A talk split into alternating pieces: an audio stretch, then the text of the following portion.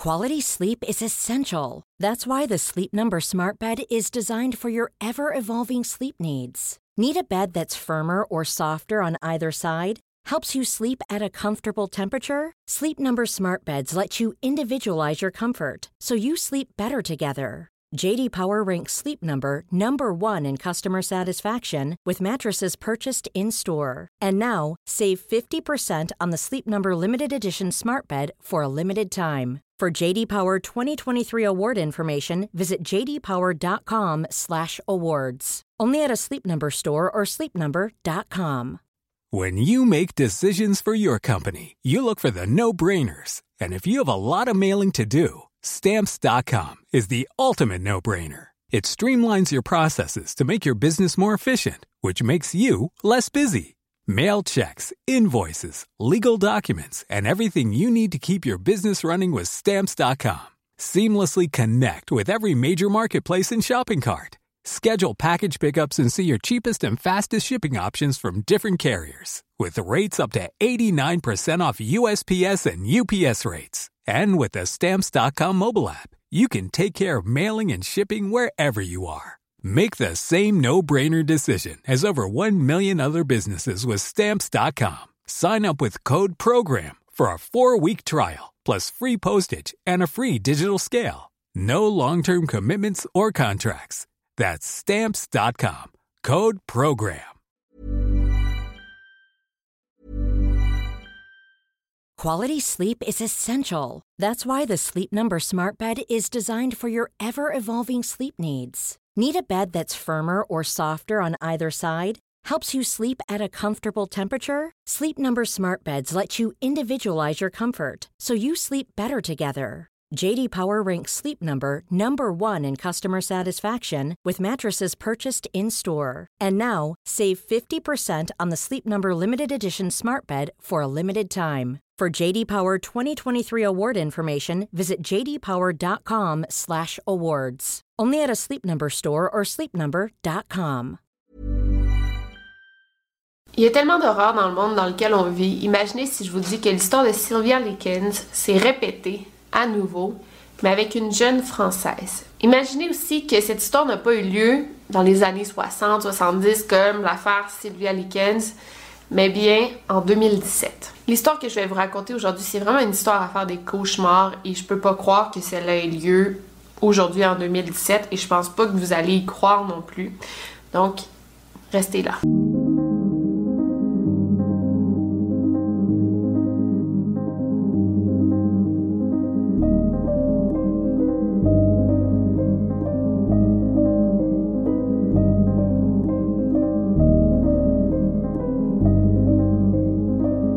Vous écoutez le podcast Over and Out. L'histoire commence en 2015 avec une jeune Française de 20 ans nommée Sophie Lyonnais. Sophie, elle vient de la ville de Troyes en France et elle rêve d'être actrice, donc elle veut apprendre l'anglais. C'est là qu'elle décide d'aller travailler comme fille au père en Angleterre. Au Québec, on n'a pas vraiment de fille au père, là, ça n'existe pas. J'ai remarqué que c'est un phénomène vraiment français. Euh, nous, on n'a pas de filles au père, mais on pourrait euh, comparer ça à des nannies qu'on n'a pas au Québec non plus. À défaut de pas avoir été fille au père moi-même, j'ai lu un peu sur le sujet et j'ai lu des, des belles expériences, évidemment, mais j'ai lu beaucoup d'expériences assez horribles où le père de famille peut euh, abuser sexuellement euh, la fille au père. Il y a des histoires justement d'abus, des histoires qui, frôlent l'esclavagisme. Et c'est pas toujours positif. En soi, le travail est extrêmement demandant et pas très bien payé. Là, ça doit dépendre des circonstances, j'imagine. Mais tu imagine une jeune fille de 20 ans, t'as pas nécessairement beaucoup d'expérience avec les enfants. Tu dois t'occuper de deux, trois enfants toute la journée, en plus de faire le ménage, faire la cuisine. Euh, c'est pas c'est pas toujours des belles conditions de travail. Personnellement, je serais incapable de faire ce travail, j'aime passer les enfants pour ça. Puis tu sais tu vis chez tes patrons, tu sais tu vois ton patron 24 heures sur 24, 7 jours sur 7, je serais pas capable mais Il y a beaucoup de jeunes françaises qui le font justement pour, euh, ben, ça permet de voyager, d'apprendre une nouvelle langue, une nouvelle culture. Donc c'est une belle option pour ouvrir ton champ d'expertise. J'imagine qu'il y a beaucoup de jeunes françaises, belges qui me suivent, euh, qui ont déjà fait ce travail. Si vous voulez nous raconter votre expérience dans les commentaires, c'est libre à vous. Mais bon, comme je vous dis, il y a des belles expériences, mais c'est pas toujours positif à 100%. En 2015, Sabrina Couidard, de 35 ans, c'est une Française euh, qui habite à Londres. Elle a visité son frère, qui est aussi français, à Paris et c'est là qu'elle a rencontré Sophie Lyonnais. Sophie avait un certificat en accompagnement éducatif à la petite enfance. Elle savait s'occuper des enfants et elle aimait le faire. Sabrina a donc offert un travail à Sophie pour qu'elle s'occupe de ses deux fils à Londres. Et comme je vous dis, Sophie voulait apprendre l'anglais, donc elle a accepté d'aller faire une période d'essai de 15 jours pour voir si elle aimait ça et si tout allait bien. Sophie a adoré son expérience pendant les 15 jours, donc elle est retournée en France, elle a fait ses bagages et elle a décidé d'aller vivre à Londres pour travailler comme fille au père dans la famille de Sabrina Couillard. Elle savait pas nécessairement combien de temps elle allait y aller, mais bon, elle se disait je vais y aller quelques mois ou quelques années. Sabrina Couillard, c'est une styliste et designer de mode de 35 ans. Elle est vraiment belle et elle est en couple avec un ancien banquier de 40 ans nommé Wissem Medouni. Sabrina a deux fils qui à ce que je peux comprendre, euh, proviennent d'une autre relation avant celle de Wissem, donc c'est pas les enfants de Wissem. Auparavant, Sabrina est en couple avec un homme du nom de Mark Walton, qui était un chanteur assez populaire à son époque. Euh, il est multimillionnaire selon ses dires et il était chanteur pour l'ancien groupe de musique Boyzone. Sabrina et Mark se sont séparés en 2013 et juste à cette époque, on pouvait voir que Sabrina avait de graves problèmes mentaux. Elle avait accusé Mark Walton d'avoir abusé sexuellement de leur chat. Soit dit en passant, ils n'ont pas de chat. Donc, je sais pas où elle a inventé ça, si elle a halluciné cette histoire, mais bon, elle accusait son ex d'avoir abusé sexuellement d'un chat. Mais vraiment, depuis 2013, depuis leur séparation, la femme de 35 ans est restée obsédée avec son ex. En 2014, elle a dénoncé Mark Walton plus de 20 fois aux services sociaux et à la police en disant qu'il avait violé un membre de leur famille, ce qui est totalement faux. En 2015, Sabrina Quiller avait même créé un faux profil Facebook pour accuser Mark Walton, le père de ses enfants, d'être un pédophile. Donc c'est dans ce genre de foyer que Sophie Lyonnais est débarquée en 2016. C'était loin d'être le job idéal pour Sophie. Elle adorait les, les deux garçons avec qui elle travaillait, les deux enfants, mais elle ne gagnait que 50 euros par mois. Et aussi, il y avait quand même beaucoup de froid et de disputes avec Sabrina et Wissem. Il n'y avait pas une belle relation d'entente entre Sophie et ses patrons.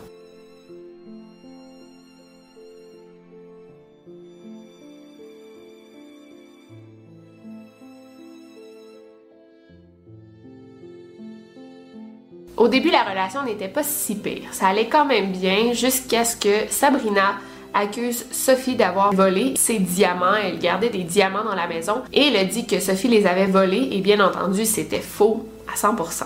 Et là, peu de temps après, Sabrina s'est mise à accuser Sophie d'avoir des relations sexuelles avec Mark Walton, l'ex de Sabrina.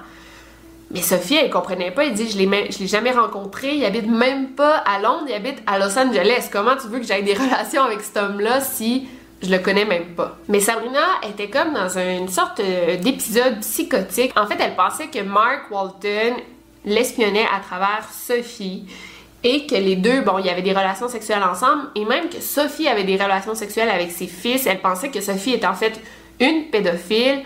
Donc, euh, elle était comme virée sur le top, comme on dit en bon québécois. Ça allait pas bien. Elle s'imaginait des choses genre sans fondement. Et là, Sabrina est devenue vraiment folle, agressive. Euh, elle criait après Sophie. Elle l'accusait justement d'avoir des relations sexuelles avec son ex, mais elle lui disait aussi je vais jamais te laisser retourner à la maison. Je pense qu'elle a volé son passeport puis elle a dit jusqu'à temps que tu avoues ce que tu as fait, je te laisserai pas partir d'ici. You will not go back France until you've told me the truth. I'm going to spoil your life as you have spoiled Sophie n'allait vraiment pas bien, mais en même temps, elle avait pas assez d'argent pour retourner en France. Elle se disait, je vais rester encore un peu pour ramasser l'argent pour pouvoir retourner à la maison. Honnêtement, je sais pas pourquoi elle n'a pas averti sa famille. Je suis sûre qu'il lui aurait payé un billet d'avion sans même, euh, sans même y penser, mais bon, je pense qu'elle voulait peut-être être indépendante. Et là, je vous rappelle que tout ça a eu lieu sur une période de 14 mois. Tranquillement, les abus, comme ont, ont augmenté en intensité, mais au départ, ça allait bien et ça s'est fini par un drame. Mais ça s'est pas fait en une semaine, ça s'est fait sur une période de un an. En septembre 2017, c'est là que Sophie a commencé à subir de la torture pour qu'elle avoue sa relation avec Marc. Mais je vous rappelle qu'ils habitent même pas le même continent, fait que c'est ridicule, mais Sabrina a commencé à torturer leur pauvre nanny. Sabrina a commencé à faire subir du waterboarding à Sophie. Euh, c'est genre, tu prends la tête de la personne, tu la plonges comme dans l'eau, elle s'étouffe, là, tu retires la tête. Es-tu prête à l'avouer? Non? Ok, encore. Donc, elle faisait faire ça. Elle et Wissem aussi, ils prenaient parti à noyer la pauvre Sophie. Ensuite, le couple a commencé à affamer la pauvre Sophie qui maigrissait à vue d'œil. Une autre fois, Sophie s'est fait battre assez violemment par Sabrina parce qu'elle avait échappé le beurre sur le sol. Donc, le couple était comme viré fou et Sophie, elle subissait toute leur folie, si on veut. Et encore là, je comprends pas pourquoi Sophie n'est pas allée à la police. Euh, elle et sa mère se parlaient chaque jour au téléphone et même la mère de Sophie se doutait que sa fille n'allait pas bien puis elle lui disait Sophie, dis-le-moi s'il y a quelque chose qui ne va pas, je vais t'aider. Et Sophie lui disait Non, maman, tout va bien. Je comprends pas pourquoi elle n'a pas parlé. Peut-être qu'elle avait peur, on ne sait pas. Le calvaire de, Sophie Donné, euh, jeune fille au père euh, de ce couple en Angleterre, a, duré des mois. Euh, est-ce que vous avez senti, vu euh, des signes précurseurs qui auraient pu vous laisser penser que votre fille vivait un tel calvaire et était en, telle souffrance, dans une telle souffrance? Non, j'ai eu aucun signe. Même quand j'ai eu Sophie au téléphone ou qu'elle m'envoyait des messages, euh, jamais elle m'a laissé entendre que ça allait très mal. Sinon, ben, je me serais déplacée, j'aurais fait le nécessaire. Est-ce qu'après coup, évidemment, c'est facile à dire, on, réécrit toujours l'histoire. Est-ce que vous avez des regrets? Est-ce que des fois vous vous dites euh, j'aurais dû, j'aurais pu? Oui, j'ai eu des regrets parce que euh, la dernière fois que je l'ai eu au téléphone, euh, elle pleurait. Bon, je sais que c'est une fille qui est quand même assez timide et bah, elle est très émotionnelle. Donc il suffit qu'on la dispute pour parfois qu'elle pleure. Donc j'étais pas très étonnée. je connais très bien ma fille, donc je savais mais avec le recul, je me dis que maintenant, euh, quand je l'ai au téléphone, peut-être qu'elle avait de la pression derrière elle et qu'elle n'a rien pu me dire. Sinon, bah, j'aurais pu peut-être la forcer à s'exprimer ou me dire simplement Maman, ça va pas, viens me chercher, maman, au secours, aide-moi. Et ses amis, euh, elles vous ont contacté, elles vous ont appelé ou comme vous, personne n'a rien vu? Non, non, j'ai eu personne au téléphone, personne n'a rien dit, non. Et c'est un petit peu dommage parce qu'en Angleterre, elle, euh, elle côtoyait des jeunes filles. Elle a été chez une personne pendant quelques jours, euh, d'après ce qu'on a su. Et je sais que la dernière fois qu'elle m'est appelée euh, au mois d'août, parce qu'elle voulait rentrer au mois d'août, euh, c'était avec le téléphone d'une de ses copines ou amies. Et euh, là, je me dis que ben, peut-être l'amie aurait pu m'appeler derrière en me disant qu'il y avait un gros problème avec Sophie.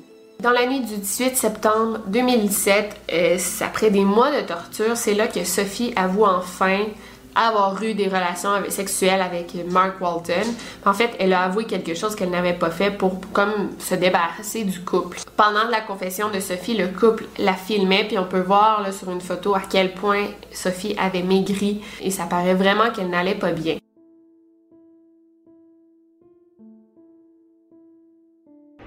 Better know that we will not let you go back until we know the whole, whole, whole truth.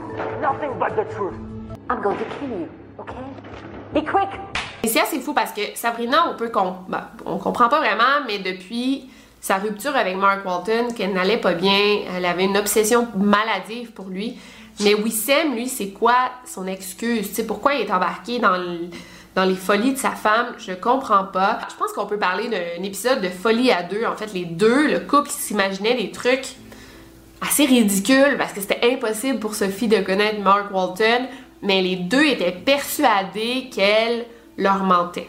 Donc après la confession de Sophie Lyonnais, c'est là qu'ils ont décidé de la tuer. Sabrina et Wissem ont emmené Sophie dans la salle de bain et ils l'ont noyée dans la baignoire. Il y a même des voisins qui ont entendu comme des gros bruits de splash, de, l'eau, des éclaboussures d'eau, des cris aussi, des cris étouffés. Et là, Sophie Elle est pas morte, elle, elle cherchait à survivre les noyades.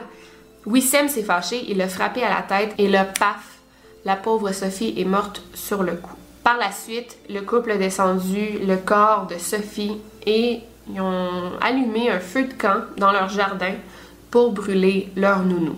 Et comme la famille vivait dans un quartier résidentiel, ben, ils savaient qu'en brûlant un corps en plein milieu de la nuit, ça allait sentir comme la chair brûlée. C'est là que Wissem a commencé à faire un barbecue avec du poulet, à faire cuire du poulet pour camoufler l'odeur de chair brûlée. Je pense que c'est le lendemain qu'un voisin qui a appelé la police parce qu'il se trouvait ça vraiment bizarre de voir de la fumée provenant du jardin de ses voisins. La police s'est rendue sur place, ils ont vu le feu de camp éteint et parmi les cendres, ils ont repéré un nez et un doigt.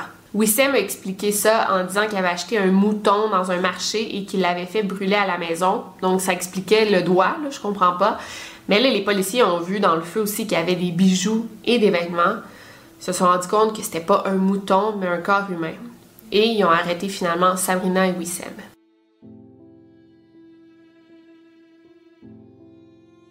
Sabrina et Wissem ont subi un procès de 43 jours. Ils ont été reconnus coupables de meurtre et ont été condamnés à la prison à vie.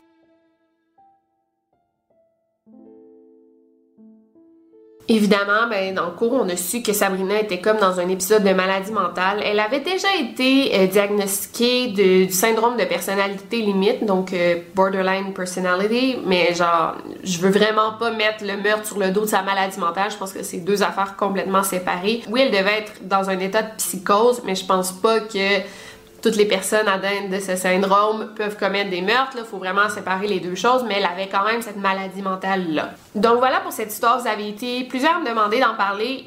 C'est vraiment intéressant, mais c'est tellement fâchant de, parler des histoires françaises, québécoises. Ben, en fait, toute autre histoire qui n'est pas euh, américaine, on dirait qu'il y a genre moins de détails.